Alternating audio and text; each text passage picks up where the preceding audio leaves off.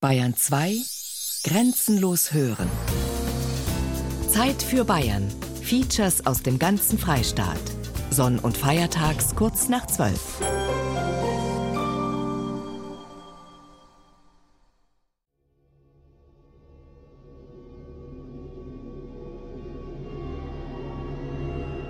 In wenigen Sekunden hat sich eine ganze Landschaft verändert. Es war vor etwa 15 Millionen Jahren. Ein Meteorit traf auf die Erde. Ungeheure Energie, unvorstellbare Hitze.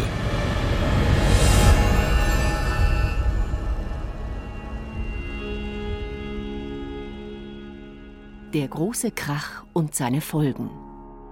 Der Nationale Geopark Ries. Ein Feature von Judith Zacher. So, so.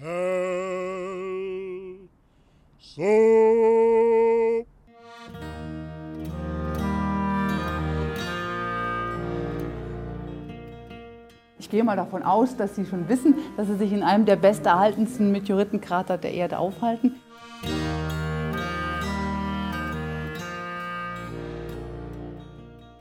Diese besondere geologische Situation hat ja auch zur Folge, dass dieses Nördlinger Ries wunderbar fruchtbaren Boden hat. Und die Idee war dann, einfach das Nördlinger Ries schmeckbar zu machen.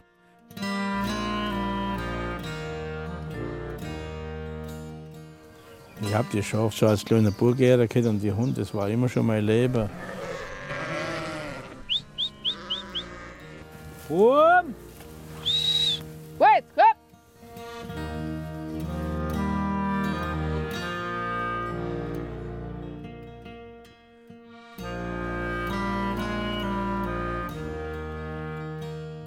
Das ist eine Kartäusernelke, die ist relativ selten. Dieses Knackrote. Das sind Schafschampignons. Ja, ja. Auf schafsgedüngten Wiesen, da sieht man dann den Schafchampignon.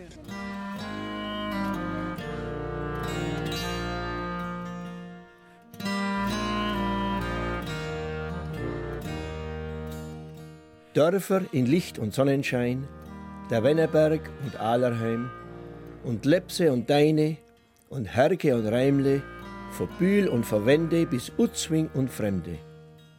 Und gute Wiese an Eger und Wenz, auf alle Wasser Rieser Gänz, und reiche Felder und wenig Wälder und lauter Bauer von Muni bis Maurer.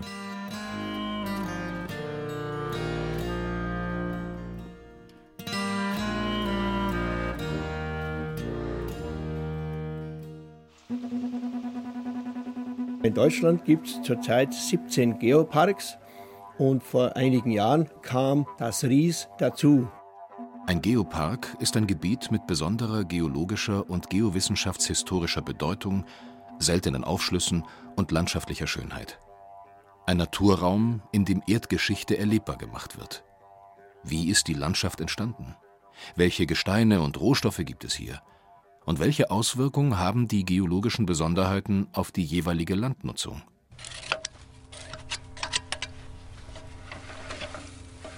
Heute habe ich jetzt eine goldene Mairübe. Schmeckt nicht ganz wie Kohlrabi und schmeckt nicht ganz wie Radieschen. Ist so zwischendrin, hat ein bisschen so einen Kohlrabi-ähnlichen Geschmack und ist im Frühjahr dann was ganz Besonderes eigentlich. Hat man nicht so oft und in Gelb gibt es sowieso nicht, außer bei mir. Und dann hoffen wir, dass die gut wäre. Schön groß und rund.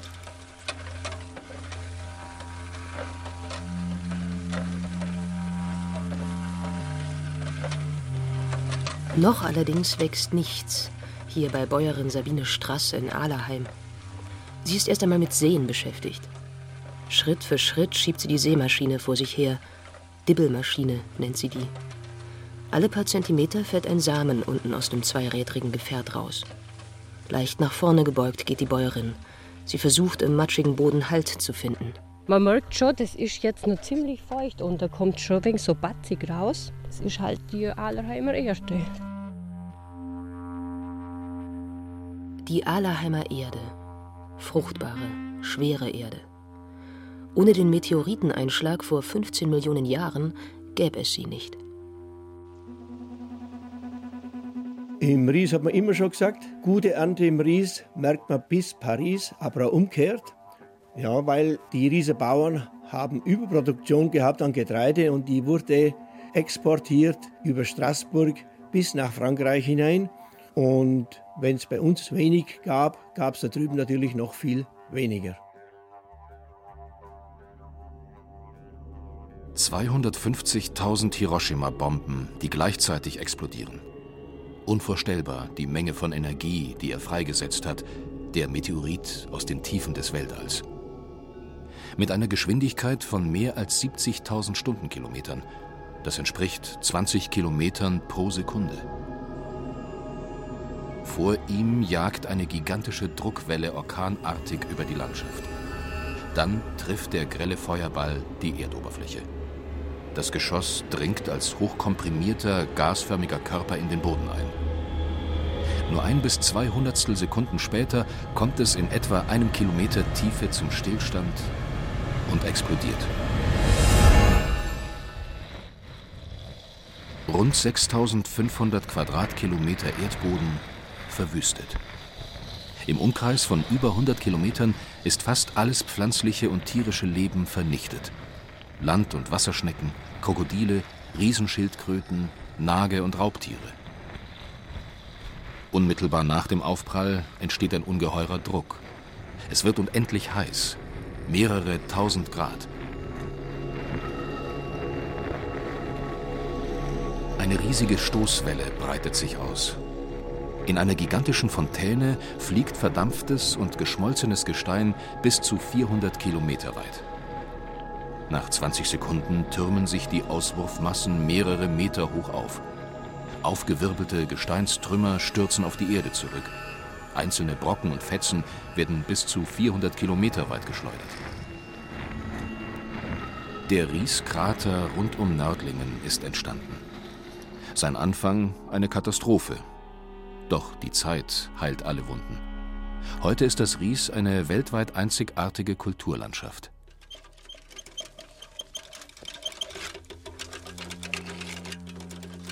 Sabine Strass hat schon einige Reihen gesät mit ihrer Dibbelmaschine. Wie ein kleiner Schubkarren schaut das Gerät aus. Allerdings mit zwei Rädern. Es hat sogar einen Reihenabstandshalter, das tolle Säwägerle, sodass ich da richtig schöne gerade Reue nachbringe. Reihe für Reihe zieht Sabine Strass mit dem Gerät in ihrem grün-gelb gestreiften Wollpulli, Jeans und grünen Gummistiefeln.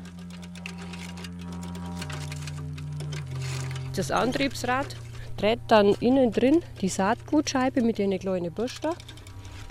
Und die, also die Bürsten, die drehen das Saatgut immer zum Lächeln an und setzt dann rein.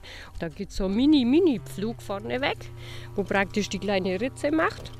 Jetzt muss ich auf den Stab da vorne zuziehen, dass das gerade wird. Sonst sagt man immer wieder, mein Gott, sei du rum.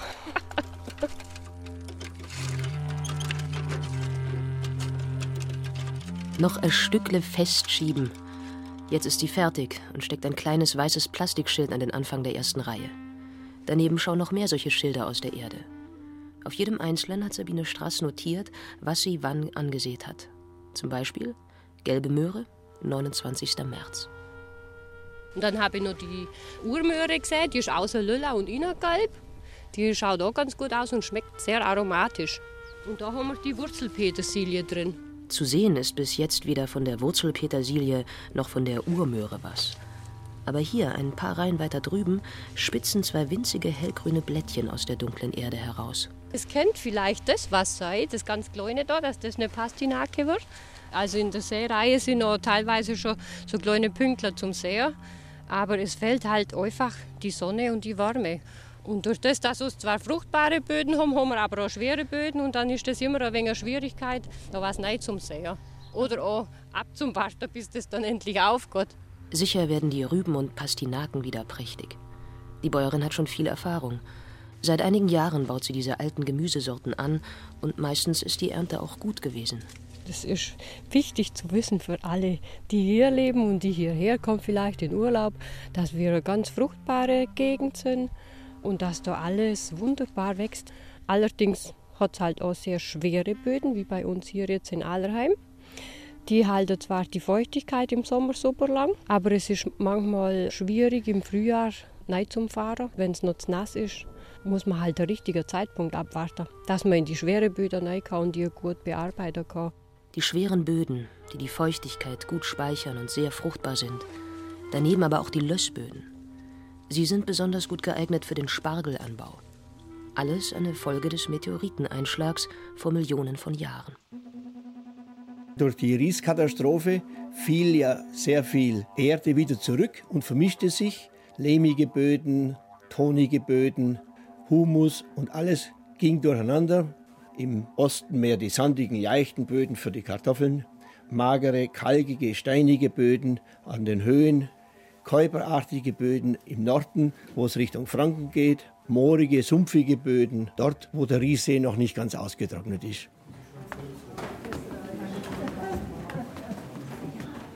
Schön, dass Sie jetzt die richtige Einschlagstelle gefunden haben, so wie unser Meteorit vor 15 Millionen Jahren. Geologin Gisela Pöskes empfängt eine Besuchergruppe. Im Rieskratermuseum in Nördlingen wird das Riesereignis anschaulich erklärt. Schaubilder, Modelle, Gesteinsproben sind zu sehen. Aus den Tiefen des Weltraums rast ein Asteroid mit einer Geschwindigkeit von mehr als 70.000 Stundenkilometern auf die Erde zu. Als greller Feuerball durchdringt das kosmische Geschoss in zwei Sekunden die Atmosphäre, bevor es am Boden in einer ungeheuren Explosion seine vernichtende Zerstörungskraft entfaltet. Ein Film erklärt den Ablauf der Ries-Katastrophe. Doch was uns heute vielleicht einleuchtend erscheint, war für die Wissenschaft lange nicht klar. Erst seit 1960 ist sicher, das Ries ist ein Einschlagskrater. Vorher gab es die unterschiedlichsten Theorien. War es Vulkanismus oder war ein Gletscher für diese besondere geologische Situation verantwortlich? Seit 1960 wissen wir jetzt definitiv, dass das Ries ein Einschlagskrater ist. Dieses Jahr ist markant für uns, weil wirklich sich von einem Tag auf den anderen die Sichtweise geändert hat. Wir können es sogar auf den Tag festlegen. Es war der 27. Juli 1960, als Eugene Shoemaker, ein ganz berühmter Impaktforscher aus USA, das Ries besucht hat und einen Suiwit-Steinbruch aufgesucht hat. Dort hat er dann eine signifikante Probe genommen, in der er ganz schnell Hochdruckminerale des Quarzes nachweisen konnte. Die gelten heute als ganz wichtiges Indiz für den Einschlagskrater Nördlinger Ries. Der Krater ist nach kaum vier Zehntelsekunden auf einen Durchmesser von vier Kilometern und eine Tiefe von zwei Kilometern angewachsen. 15 Millionen Jahre ist das her. Eine unendlich lange Zeit. Oder? Sie müssen sich vorstellen, dieser geologische Prozess liegt relativ kurz zurück. Also 15 Millionen ist eigentlich, wenn man es mal rückrechnen würde, wenn man 365 Tage nehmen würde für unser Erdalter mit 4,5 Milliarden Jahren, wäre das gestern Nachmittag extra für Sie entstanden. Das Ries ist einer der am besten erhaltenen und erforschten Impaktkrater auf der Erde. Auch wenn das Projektil, also der Meteorit, vollkommen verdampft ist, haben die Wissenschaftler Shoemaker und Chow den Beweis gefunden. Im heutigen Gestein im Ries befinden sich Hochdruckminerale, Diamanten entstanden beim Einschlagsereignis in einem Kilometer Tiefe. Da wird das Projektil abgebremst und überträgt die Hauptenergie auf diesen Kristallinkörper, auf den Granit und auf den Gneis. Und daraus wird ein neues Gestein mit Namen Suivit. Das ist unser Schwabenstein, so eh wie lateinisch für die Region Schwaben hier, Bayerisch-Schwaben. Zwar hat die Zeit des Einschlags nicht ausgereicht, um hier reine Diamanten zu bilden, wie wir sie für Schmuck verwenden, aber die Diamantenstruktur ist ausgebildet. Von dem Meteoriteneinschlag vor rund 15 Millionen Jahren profitieren bis heute nicht nur Bäuerinnen wie Sabine Straß. Auch in touristischer Hinsicht bringt dieses Ereignis den Menschen im Ries viel. Denn ohne diese geologische Besonderheit wäre das Ries sicher nicht vor einigen Jahren mit dem UNESCO-Zertifikat Nationaler Geopark ausgezeichnet worden.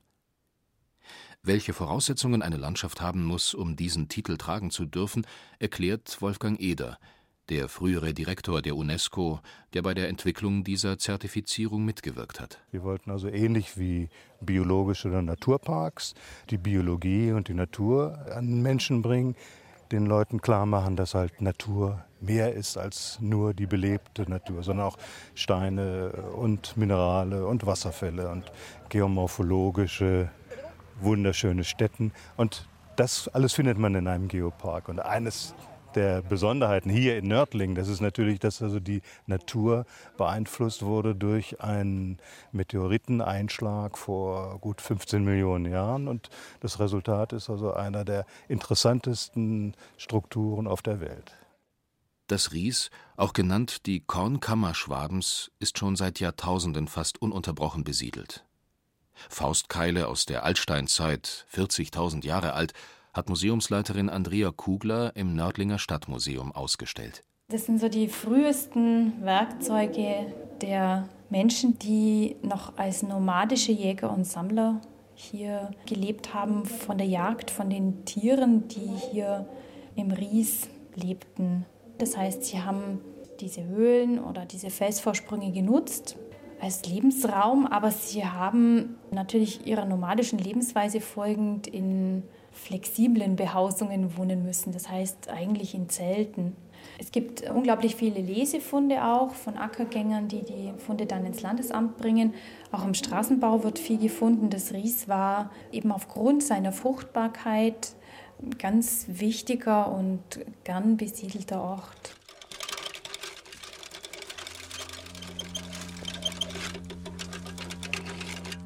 Bäuerin Sabine Strass ist noch immer mit Seen beschäftigt. Nun an einem eher sandigen Acker. Hier baut sie gelbe Rüben an. Auch die Samen der Wurzelpetersilie sind schon in der Erde und die vieler anderer Gemüsesorten. Rote Beete, gelbe Beete, geringelte Beete. Und als nächstes, da warte ich noch ein Weilchen, kommen noch die lilafarbenen Karotten. Also ich habe viele verschiedenfarbige Karotten gestern gesät, von weiß über gelb bis orange was man halt so kennt und was man nicht kennt. Und die lilafarbenen sehe ich später, weil die schießt oft leicht aus, wenn man die in der kalten Phase dann noch sieht. Ausprobieren. Immer wieder was Neues versuchen. Das liegt ihr, der Bäuerin. Und außerdem schmecken diese historischen Gemüsesorten ganz besonders gut. Also ich finde schon, dass die jetzt zum Beispiel bei den Karotten, dass die äh, ja halt einfach super gut schmecken. Oder weil sie, die kommen ganz frisch aus der Erde dann immer und wenn ich es einlagere über den Winter, dann kommt es in den Keller von meinem Opa. Wie früher wird das gelagert. Und dann, wenn es da rausholt, wäre es frisch besser. Und dann ist es wie wenn sie frisch aus der Erde kommen. Also echt toll. Ist halt vor allem auch das Gefühl, das Gute dabei. Dass sie ihre Produktion vor ein paar Jahren um die alten Gemüsesorten erweitert hat, hängt mit der Aktion Geopark Ries kulinarisch zusammen.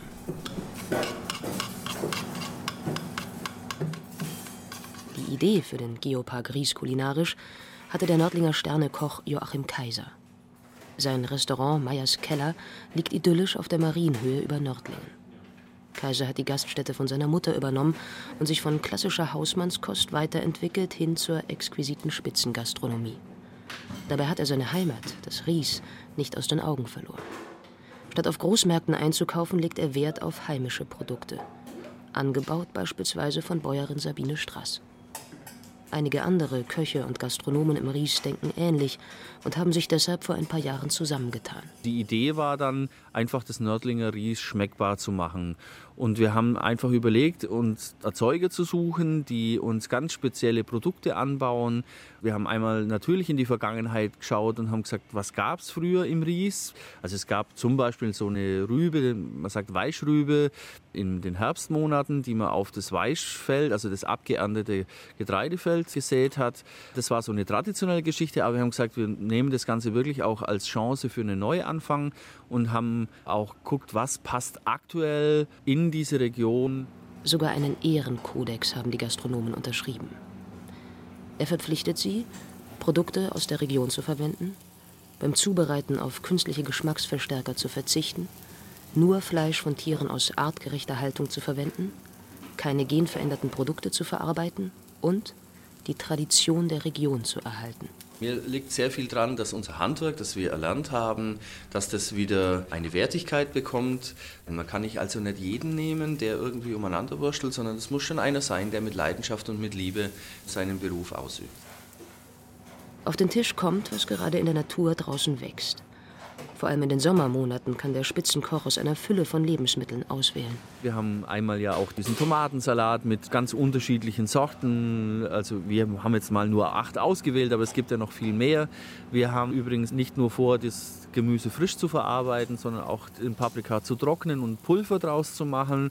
Also wir hatten in den letzten Jahren auch mal Piment d'Espelette und solche sehr hochwertigen Paprikas angebaut und mal ausgetestet. Das war super interessant. Da sieht man auch, wie viel Vielfalt und wie viele Möglichkeiten da noch drin stecken. In seiner Küche duftet es köstlich. Nach frischen Steinpilzen. Vor Köchin Beatrice Kunz liegt ein riesiger Berg Schwammerl. Und jetzt putzen wir die ein, damit wir die heute Abend schön vom Rost mit Kräutern, Olivenöl, Knoblauch schön grillen können. Das ist richtig lecker, der Duft. Und es schmeckt auch sehr gut. Die sind hier aus der Gegend, aus den Wäldern frisch aus dem Ries. Mit einem Pinsel entfernt sie vorsichtig die Erde von den Steinpilzen. Zwischendurch rührt sie kurz in einem großen Topf. Hier köchert gerade Rehragout vor sich hin. Das Reh, das versteht sich von selbst, erlegt von einem Rieser Jäger. Daneben eine Schüssel mit eingelegten Tomaten in Kräuter und Olivenöl und ein wahrer Dampf- und Duftschwall kommt einem entgegen, als Koch Matthias Stremmel den Backofen öffnet und ein Blech mit Lammhaxen herauszieht. Mit äh, roter Zwiebel und Matcha, das ist so grünes Teepulver. Da kommt der Knochen raus und dann ist es schon gar nicht mehr so groß. Und das, die haben jetzt erst angefangen zu schmoren.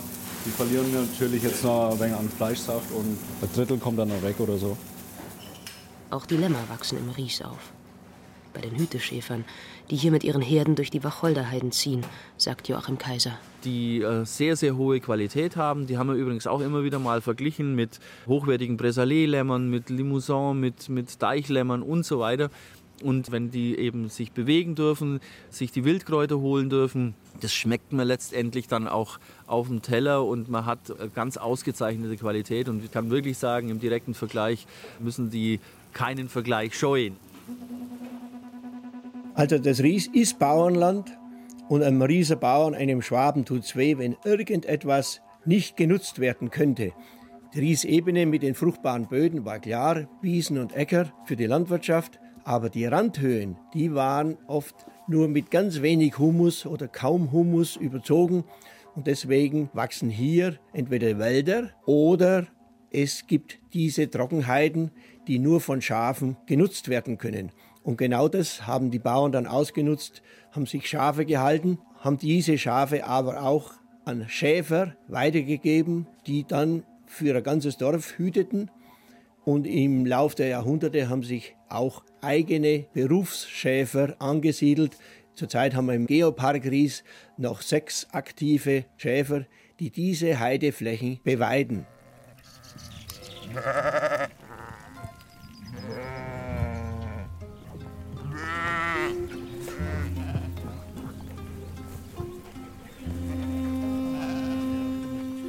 Die Schäfer und ihre Schafe sind aus dem Ries nicht wegzudenken. Denn in erster Linie sind sie nicht nur für die Fleischproduktion da. Ohne sie gäbe es diese einzigartige Kulturlandschaft überhaupt nicht. Denn die Magerrasen und Wacholderheiden, die auf den kargen, humusarmen Riesrändern wachsen, können maschinell nur schwer gemäht werden. Also übernehmen die Schafe diese Aufgabe. Jeden Tag ziehen Schäfer Heinrich Grieb und seine Schäferin Simone Prinzing mit ihnen durch die hügeligen Heiden mit den Wacholderbüschen. Die wissen genau, ah ja, jetzt darf man raus. Wenn die das wissen, die schauen jetzt alle auf gleich, wenn man einmal schreit, weil die hinaus. Ja, und dann beweiden wir halt die Magerrasen. Über Nacht waren die Schafe eingepfercht. Wenn aber Schäferin Simone Prinzing mit Cindy kommt, einem altdeutschen Schäferhund, drängen sie hinter der jungen, zierlichen Frau mit den kurzen blonden Haaren her. Die Sonne steht tief. Nebelschwaden hängen in den Hügeln. Aber ein paar Sonnenstrahlen haben es schon geschafft. Sie spiegeln sich in den Wassertropfen, die an den vom Tau nassen Wacholderbüschen hängen. Simone Prinzing ist ausgebildete Schäferin. Seit dem Schäfer Heinrich Krieb eine künstliche Hüfte hat und sich etwas schwerer tut mit dem Laufen im hügeligen Gelände, unterstützt sie ihn. Wenn ich sie nicht hätte, wäre mit dem Scheißfleck da sang- und klanglos untergegangen. Wo gibt es eine Aushilfskraft? Das ist sehr, sehr schwierig. Wir lernen einen jungen Schäfer und der, wo wirklich was drauf hat, der macht jetzt sein Ding für sich selber. Und die alte Herren, was früher gegeben hat, die gibt es alle nicht mehr. Die sind zum Teil gestorben, zum Teil kennen es nicht mehr. Oder Sie mögen nicht mehr, weil sie ja keine Not hat. Ist so.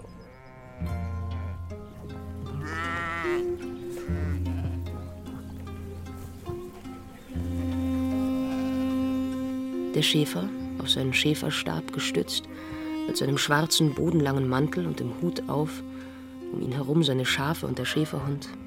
Schön schaut das aus, wie aus dem Bilderbuch. Doch die Idylle trügt. Der Schäfer steht auch da, wenn es in Strömen regnet oder die Sonne glühend heiß vom Himmel sticht. Ohne Schatten.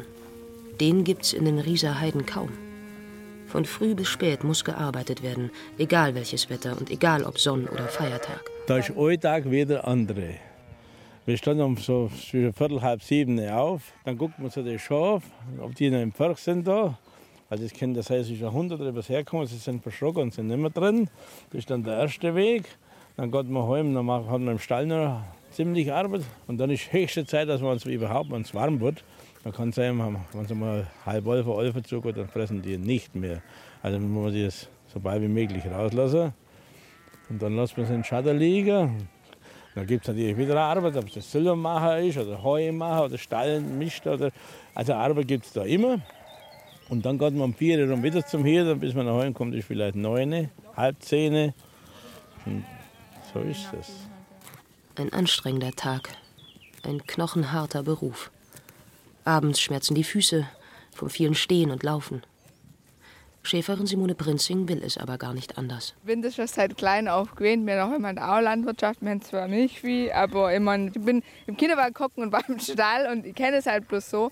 Und wegen dem ist es jetzt für mich jetzt so schlimm, weil ich das halt nur so kenne. Ich war jetzt zwar auch ein halbes Jahr im Ausland in Australien und so, das war alles schön, aber es ist nicht so, dass ich jetzt sage, ich muss jetzt alle, was weiß ich, jedes Jahr dreimal in Urlaub fahren. Das brauche ich nicht. Ich, meine, ich gehe auch gerne mal fort und ich gehe vielleicht eine Wochenende zum Skifahren oder so. Das mache ich auch und das ist ja alles schön, aber es ist jetzt nicht so, dass ich sage, okay, ich brauche mindestens dreimal im Jahr mit zwei Wochen Urlaub, dass ich jetzt zufrieden bin oder so. Oft ist sie auf sich alleine gestellt. Hier, weit draußen in den Rieser Hügeln. Da sind die richtigen Entscheidungen zu treffen, wenn sich ein Schaf verletzt, wenn eines ausbüchst oder ein wilder Hund kommt. Zum Glück gibt es im Ries noch einige Schäfer, die genau dieses Leben führen und führen wollen. Denn ohne Schäfer sehe das Ries bald nicht mehr aus wie heute.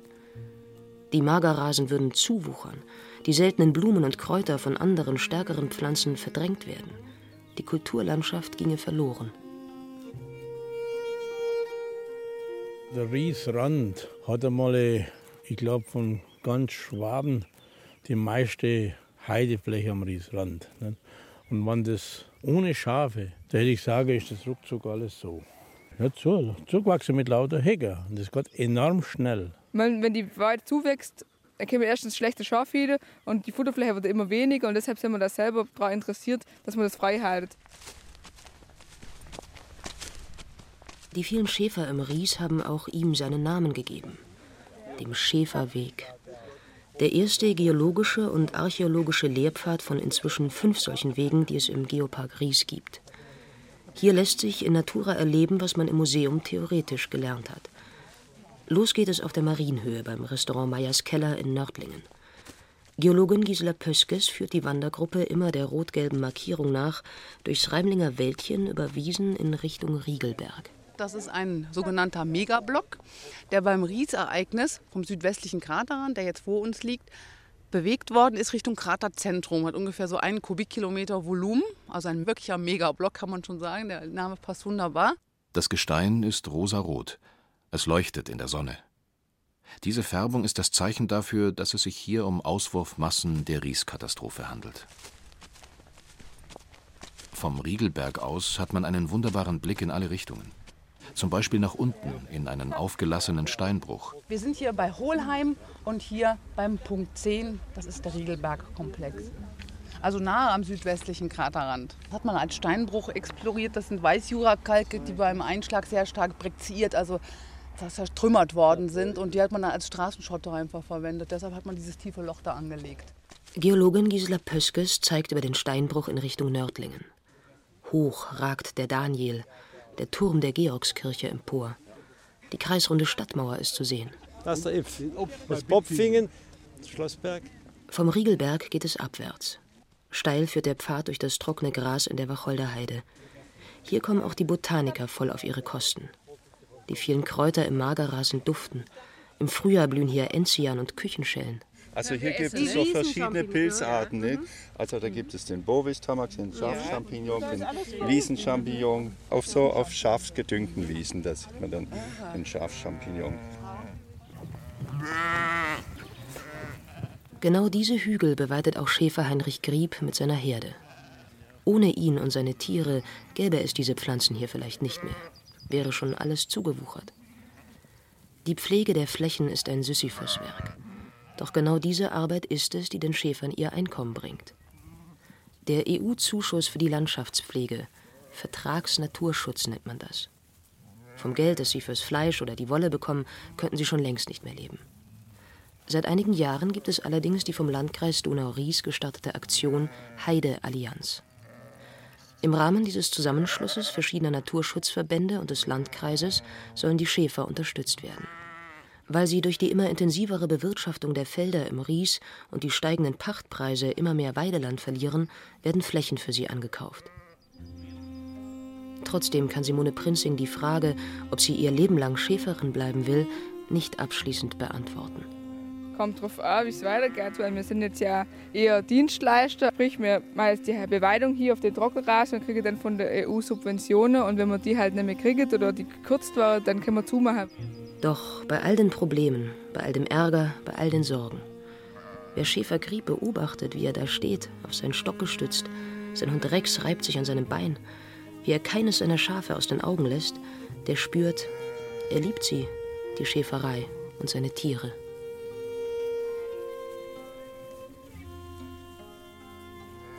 Ich habe die Schafe schon als kleiner Bub gehabt und die Hunde, das war immer schon mein Leben. Und es war auch schön, aber ich habe oft Schnauze voll. Und das ist nicht daran denken, dass du mal krank bist oder sonst was. Ich habe das für Jahre lang nur allein machen müssen, gell?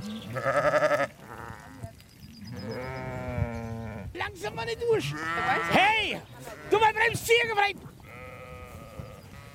Hopp! Langsam rechts, bleib! Bleib rechts! Jetzt pass auf, die laufen jetzt da rein. komm. Komm, Eddie, komm! Rechts bleib! Rechts! Wenn ich den Schaf anschaue, geht er von selber aus. Ne? Inzwischen ist die Wandergruppe den Riegelberg ein Stück weit hinabgestiegen. Und dann, auf einmal, liegen sie da, vor den Wanderern. Die Offnet-Höhlen. Zwei schwarze Löcher im Jurahang. Die eine ist hoch genug, um sie aufrecht zu betreten. 55 Meter weit geht es ins Innere des Felsens. Spektakulär ist weniger die Höhle an sich, sondern vor allem das, was Wissenschaftler in dieser Höhle gefunden haben. Ende des 19. Jahrhunderts ist sie erstmals untersucht worden, erklärt Geologin Gisela Pöskes vom Rieskratermuseum. Diese Höhle ist 1875, 76 von der Familie Frickinger, die sehr bekannt ist in Nördling, untersucht worden. Man hat hier eiszeitliche Faunelemente gefunden, Wollhaar, Nashorn zum Beispiel. Unter 1904, 5 und 1908, also fast vor genau 100 Jahren, wurde hier ein Schädelnest entdeckt. 27 menschliche Schädel haben die Forscher an einer Stelle gefunden, weitere sechs an einer zweiten. Angeordnet in zwei Kreisen, wie in einem Nest. Es sind also vorwiegend Kinderschädel, dann Frauenschädel und wenig Männerschädel. Spricht eigentlich von der Zusammensetzung von einer Art Horde, könnte man sagen, die dort gesiedelt hat. Interessant ist eben, dass nur der Schädel bestattet wurde und dass einige Schädel eben immense Schlagspurenverletzungen aufweisen.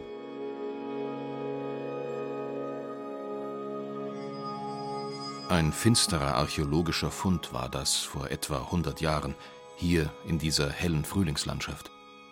Den Rieser Hügeln mit den Magerrasen, wo die Küchenschellen und die Silberdisteln blühen. Weitere Überreste menschlichen Daseins aus längst vergangenen Zeiten sind am Fuß des Riegelberges zu sehen. Hier stehen noch die Grundmauern eines römischen Gutshofes, einer Villa Rustica aus dem ersten Jahrhundert nach Christus. Historiker gehen davon aus, dass hier um die 50 Personen gelebt haben. Umgeben von einer Mauer gab es hier einst ein Hauptgebäude, mehrere Wirtschaftsgebäude und eine Badeanlage. Bei den Alemanneneinfällen im dritten Jahrhundert allerdings mussten die Bewohner fliehen. Die Gebäude wurden aufgegeben, erklärt Andrea Kugler vom Nördlinger Stadtmuseum. Im Grenzbereich selber gab es römische Hofanlagen, die Villa Rustica von Hohlheim zum Beispiel. Und von diesen Hofanlagen gab es wirklich viele. Auch deswegen, weil diese Kastelle natürlich die Militärlager versorgen mussten. Bei den Ausgrabungen stellten die Forscher fest, dass die Bewohner des Hofes gewaltsam zu Tode gekommen waren. Die Anlage war niedergebrannt worden. Warum die Menschen sterben mussten, weiß man, wie bei den Offnet-Höhlen, auch bei diesem Fund nicht. Die Römer drängten bis etwa 400 nach Christus in die Provinz Rhaetia. Von ihr hat das Ries heute seinen Namen. Dann folgten die Alemannen. Das heißt, dass die Alamannen die Überreste der römischen Siedlungen gemieden haben, dass sie das nicht weiter nutzen wollten.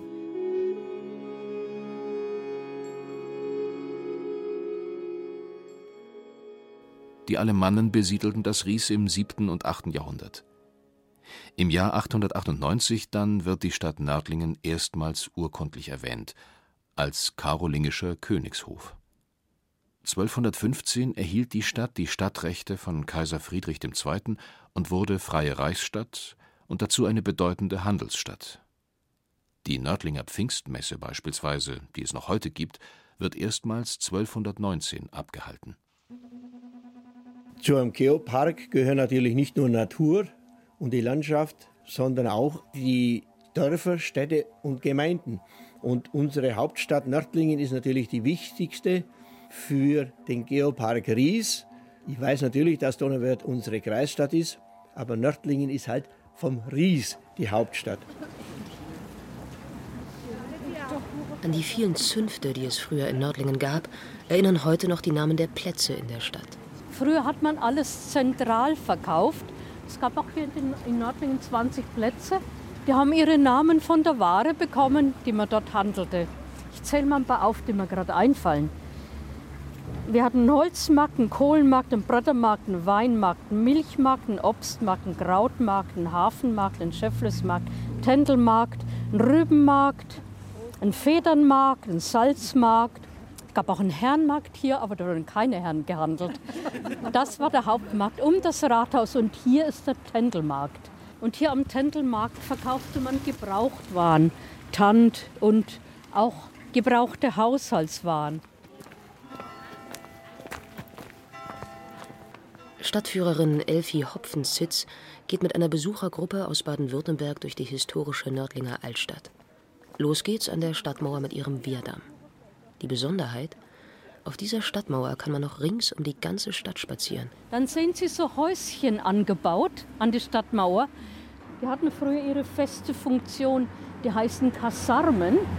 In diesen Häusern wurden die auswärtigen Soldaten während der Kriegszeiten untergebracht. In Friedenszeiten gingen die Soldaten dann wieder zu ihren Familien zurück. Da standen diese Häuschen wieder frei und konnten von armen Leuten Nördlingens für einen Gulden Jahresmiete als Wohnung genutzt werden. Heute sind diese Häuschen weitgehend in Privatbesitz, sind auch bewohnt alle immer wieder. Und manche haben sogar einen Durchgang durch die ehemalige Stadtmauer und haben im ehemaligen Wassergraben ihren Garten. Durch eines der Stadttore, das Baldinger Tor, geht es weiter in Richtung Gerberviertel mit seinen wunderschönen alten Fachwerkhäusern, mit den für die Gerber so wichtigen Trockenböden. Erdgeschoss war Arbeitsfläche, im ersten Stock wohnte man, waren noch ein paar Arbeitsräume und die oberen zwei oder drei, je nach Größe der Gerber, das waren die Trockenböden. Vor den Gerberhäusern gab es überall diese kleinen Gärtchen, war früher Arbeitsfläche, nicht so schön wie heute. Das war das Lohgärtchen. In den Lohgärtchen befanden sich die Kalk- und Lohegruben. Lohe ist gemahlene Eichenrinde, das war früher der Gerbstoff für das Rindsleder. Ihre Blütezeit hatte die Gerberzunft in Nördlingen im 17. Jahrhundert. Im Jahr 1618 gab es dort 150 Gerbermeister und demnach auch 150 Gerberhäuser. Übrig geblieben sind die prachtvollen Gerberhäuser im Gerberviertel, das weit über die Grenzen Nördlingens hinaus bekannt ist. Genauso wie die imposante St. Georgskirche am Marktplatz.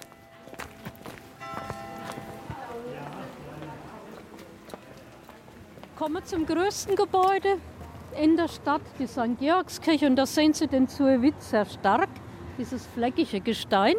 Die Kirche heißt St. Georg, unser Turm hat einen eigenen Namen. Der heißt nämlich Daniel. Den Namen Daniel bekam der Turm von der Bevölkerung, nach einem Bibelwort. Und der Herr erhörte Daniel und machte ihn zum Herrscher übers Land. 90 Meter ist der Daniel hoch. Schon von weitem ist er zu sehen. Das Wahrzeichen Nördlingens, erklärt die Stadtführerin. Der diente nicht nur als Kirchturm, sondern auch als Wachturm. Und die Türme, die oben lebten, hatten verschiedene Aufgaben. Sie mussten nach Bränden Ausschau halten, sie mussten nach Feinden Ausschau halten oder sie mussten zum Beispiel jeden Abend die Torwächter ans Schließen der Tore erinnern durch einen Wächterruf. So, so. So tönt es auch heutzutage noch allabendlich vom Nördlinger Daniel. Immer zur halben Stunde, zwischen 22 und 24 Uhr. Da öffnet der Türmer das Fenster und ruft hinunter. So, so, so.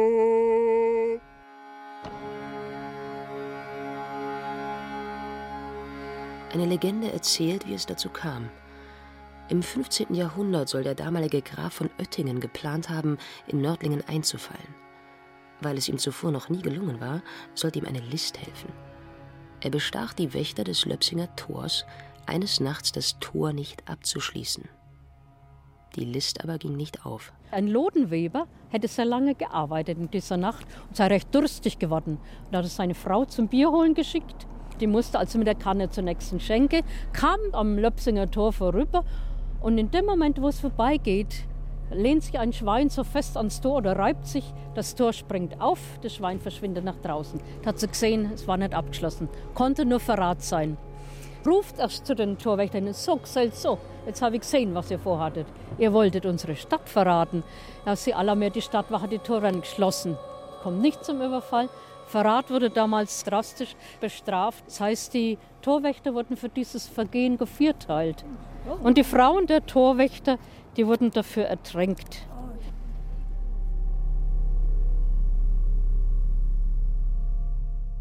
Soweit die Legende.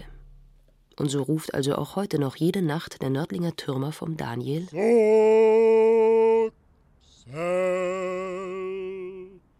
so. Werner Güthner ist einer der beiden Türmer in Nördlingen. Er verbringt den ganzen Tag am Turm und bleibt meist bis spät in die Nacht. Zwischen 10 Uhr und Mitternacht zur vollen und zur halben Stunde. Da muss man da sein. Ja. Das ist ein ehernes Gesetz und das wird seit über 500 Jahren in der Stadt nicht gebrochen. Und da gibt es auch keine Entschuldigung. Oben auf der Brüstung des Daniel genießt er oft die herrliche Aussicht. Die kreisrunde Stadtanlage mit der Wehrmauer, dahinter die Riesränder, den Ipf bei Bopfingen. 99 Ortschaften kann man von dort ringsum sehen. Vom Daniel aus ist auch das Dorf Allerheim zu sehen. Daneben die Felder, auf denen Bäuerin Sabine Strass ihre historischen Gemüsesorten anbaut.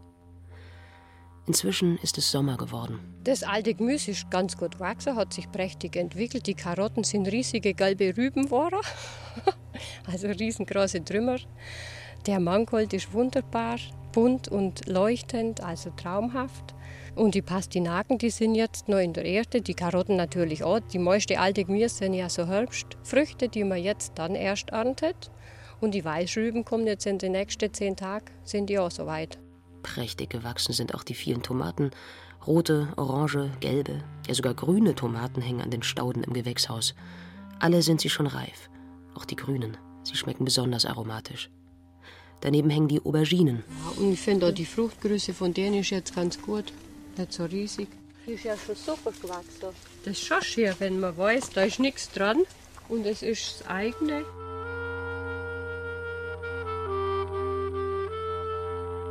Ein paar Wochen dauert es noch, dann beginnt die Ernte. Der Herbst kommt näher.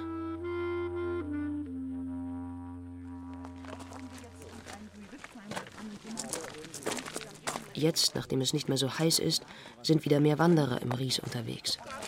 Diese, diese Gegend um das Nördlinger Ries, das ist ja also eine wirklich Eine tolle Gegend zum Wandern und zum sich wohlfühlen in der herbstlichen Landschaft und wenn alles so bunt ist durch und bei diesem Wetter und es jedem zu empfehlen, dass er mal diese Landschaft und die ganzen Sehenswürdigkeiten, die es hier gibt auf dem Schäferweg, auch mal besucht. Zum Beispiel den Steinbruch Alte Burg. Früher soll hier einmal eine alte Burganlage gewesen sein, daher der Name. Aus diesem Suevit-Steinbruch wurden übrigens sämtliche Steine für die Nördlinger St. Georgskirche geschlagen. Mit einem spitzen Pickel lassen sich ohne großen Kraftaufwand Brocken des weichen und bröseligen Suevitsteins aus der Wand herausklopfen. Durchzogen sind diese hellen Gesteinsproben mit dunklen Schlieren, erklärt Gisela Pöskes vom Rieskrater Museum. Die Flädle sind die aufgeschmolzenen Anteile im Suivit. Und die machen eigentlich den Suivit erst zum Suivit, weil es die einzige Einschlagsbrektie ist, die Glasanteile aufweist. Das ist eigentlich das, was den Suivit zum Suivit macht. Ein anderer Steinbruch, der ist sogar ein Geotop, eines von 100 in Bayern bei der Aumühle in Heinsfahrt. Hier baut das Zementwerk Merker noch Steine ab, Suevit ab, weil der auch sehr günstig ist zur Zementherstellung. Und so profitieren wir heute im Geopark Ries immer noch von der Ries-Entstehung vor 14 Millionen Jahren. Geopark und Geologie, die gehören einfach zusammen. Und so wie die Besucher jetzt mit ihren Hämmern und Meißeln versucht haben, ein besonders schönes Stück Stein aus dem Steinbruch zu klopfen, genau so haben in den 70er Jahren hier auch einige NASA-Astronauten im Steinbruch gehämmert. Ein sogenanntes Field Training haben sie hier absolviert. Schließlich ist das Ries einer der am besten erhaltenen Impact-Krater auf der Erde und ähnelt in seinen Strukturen den Kratern auf dem Mond, erklärt Gisela Pöskes vom Ries-Kratermuseum. Das war einmal auch der Grund deshalb, weshalb man die Astronauten zu einem geologischen Feldtraining ins Ries geschickt hat. Es gab 1970 auch nicht sehr viele nachgewiesene Impaktstrukturen und vor allem haben wir eine ausgesprochen gute Auswurfdecke, also wo man noch die Gesteine sehr gut studieren kann. Das haben die Astronauten getan. Vier Tage lang haben sie für die Apollo-14-Mission trainiert. Darunter die US-Astronauten Alan Shepard und Edgar Mitchell. Sie sollten die Gesteinsformationen im Ries genauer studieren, um dann solche Steinbrocken auch auf dem Mond erkennen zu können. Museumsmitarbeiter Heinz Stangl erinnert sich. Die haben dann mit Hammer und Meißel und mit Lupe begonnen, die Feldarbeiten durchzuführen. Also die mussten sich noch auf eigenes Wissen, auf die Optik im Prinzip verlassen, was sie eben in den Händen halten. Bis heute waren eben nur zwölf Astronauten direkt auf dem Mond. Und drei davon waren hier im Nördlinger Ries und das sind immerhin 25 Prozent aller Astronauten, wenn man das so sieht. Aufgefallen sind die Astronauten in Nördlingen auf jeden Fall. 1970 war das schon eine Sensation. Daran erinnern sich viele Nördlinger auch heute noch. Fröhliche Abende hat man mitgekriegt, hat man halt gehört, ja, war man nicht dabei. Ja, die waren in, in Holheim und in Uzmemminger, wo die Steinbrüche sind. Das haben die auch geschaut. Im Steinbruch und am Daniel waren sie. Später haben wir mitgekriegt, dass im Café Altreiter drin war. Und da hängt ja heute nur ein Bild drin. Die Astronauten waren aber nicht nur in Nördlingen. Sie haben in vielen Steinbrüchen in der Gegend trainiert. In Holheim, bei Harburg, Wemding und vor allem in Otting haben sie geforscht. Als damals 1970 ein Tross NASA-Astronauten durch die kleinen Rieser Dörfer fuhr, da war die Aufregung groß. Ja, Freining hat man geshoppt. Das war schon interessant. Also da ist man schon gesprungen und hat geguckt, ob man irgendwas sieht. Na ja, ein Fahrzeuge mal. Danach hat man dann die Fotos gesehen von den Astronauten. Das war schon, das war schon phänomenal. Wenn ich im Zug habe, egal woher, gehe ich ins Museum und dann guckt man das Mondgestein an. Genau 165 Gramm wiegt dieses sieben Zentimeter hohe graue Gestein, das in einer mit Stickstoff gefüllten Glassäule aufbewahrt wird. Die Astronauten der Apollo 16 Mission haben es 1972 vom Mond mit auf die Erde gebracht. Dann kam es ins Nördlinger Rieskratermuseum. Als Dank für die guten Übungsbedingungen im Nördlinger Ries. Als wir das bekommen konnten, hat es der damalige Oberbürgermeister Paul Kling persönlich bei der NASA abgeholt. Unter einer Panzerglasvitrine liegt das Stückchen Mondgestein. Umgeben von Stickstoff, um schädliche Einflüsse zu verhindern. Dunkelgrau ist das Mondgestein, weist mehrere kleine Löcher auf, winzige Einschlagkrater. Am 22. April 1972 hat es der Astronaut Charles Duke im Rahmen der Apollo 16 Mission geborgen. Und Untersuchungen in den Laboratorien der NASA zeigten, was zuvor vermutet worden war. Dieses Mondgestein hat große Ähnlichkeit mit dem im Ries vorkommenden Suevit.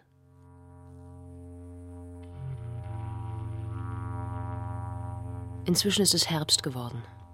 Die Blätter an den Bäumen im Ries leuchten rot und gelb in der Sonne. Die Strahlen tauchen die Wiesen und Felder in ein warmes Licht. Auch auf den Feldern von Bäuerin Sabine Strass ist es bunt geworden. Hier reifen die Kürbisse. Dicke, runde oder auch kleine gedrehte. Hunderte von Kürbissen liegen hier in allen Farben. Ganz verwelkt sind die Blätter schon. Dazwischen leuchten die orangen, weißen, gelben und gefleckten Kürbisse. Vorsicht, das sind auch Stolperfallen, die, die Schnüre von den Kürbispflanzen. Je dürrer die wäre, desto stolperiger ist es. Und nicht nur stolperig sind die vielen Kürbispflanzenstängel, die hier am Boden entlang kriechen, sondern auch recht stachelig. Über 100 verschiedene Kürbissorten wachsen hier. Die Bäuerin macht sich jedes Jahr einen Plan, auf dem steht, welche Sorte sie wo gesät hat. Sonst würde auch sie den Überblick verlieren. Was so total lecker schmeckt, sind Muskatkürbis. Die riesige Muscat de Provence sind eigentlich die bekannteste. Aber ich habe jetzt teuer auch viele Sorten erbaut, die kleiner sind, wo man leichter verschaffen kann in der Küche. Also, dass man nicht gleich 10 Kilo Kürbisfleisch angeschnitten hat. Nur wenige hundert Meter weiter ist die Ernte ebenfalls in vollem Gange. An den Hängen von Schloss Ahlerheim hängen die Apfel- und Birnbäume voll mit knallig roten Äpfeln und sattgelben, saftigen Birnen. Das Schloss ist im Privatbesitz der Familie Appel. In einigen Räumen hat Sandra Appel eine Schnapsbrennerei eingerichtet. Die Früchte, die jetzt geerntet werden, die müssen natürlich erst mal drei Monate gären. Also die Hauptbrennzeit ist im Frühjahr, aber jetzt im Moment ist eben Haupterntezeit und natürlich Hauptabfüllzeit wegen Weihnachten. Sandra Appel verarbeitet das Obst zu edlen Bränden und Likören. Auf die Idee, eine Schnapsbrennerei zu eröffnen, ist die Rieserin vor etwa zehn Jahren gekommen. Weil man einfach eine Nische finden muss. Also ich brauche hier im Ries nicht die Williamsbirne brennen, die brennen die Brenner, bei denen sie wächst. Bei uns wird die Williamsbirne nicht sehr reif, weil wir eben doch ein zu raues Klima haben. Was wir hier sehr viel haben, sind die Wildobstsorten, also die Urobstsorten, die niemals veredelt wurden, zum Beispiel die Schlehen, die Holunderbeeren, die Hagebutten können wir verwenden, Waldhimbeeren können wir verwenden. Wir haben den Bohnapfel, wir haben den Grafensteiner Apfel, dann haben wir die Mostbirne hier, den Speierling, das ist ein ganz alter Apfel, die Kornellkirsche haben wir da, also eben die sehr alten Obstsorten. Aus diesen Früchten destilliert sie ihre edlen Brände, Tropfen für Tropfen. In ihnen vereint Kultur, Tradition, Geschmack und Geschichte eines einzigartigen Landstrichs.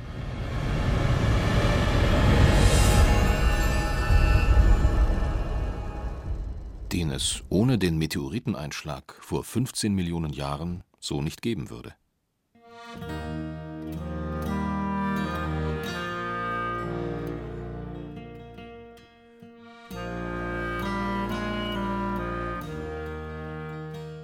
Der große Krach und seine Folgen der Nationale Geopark Ries.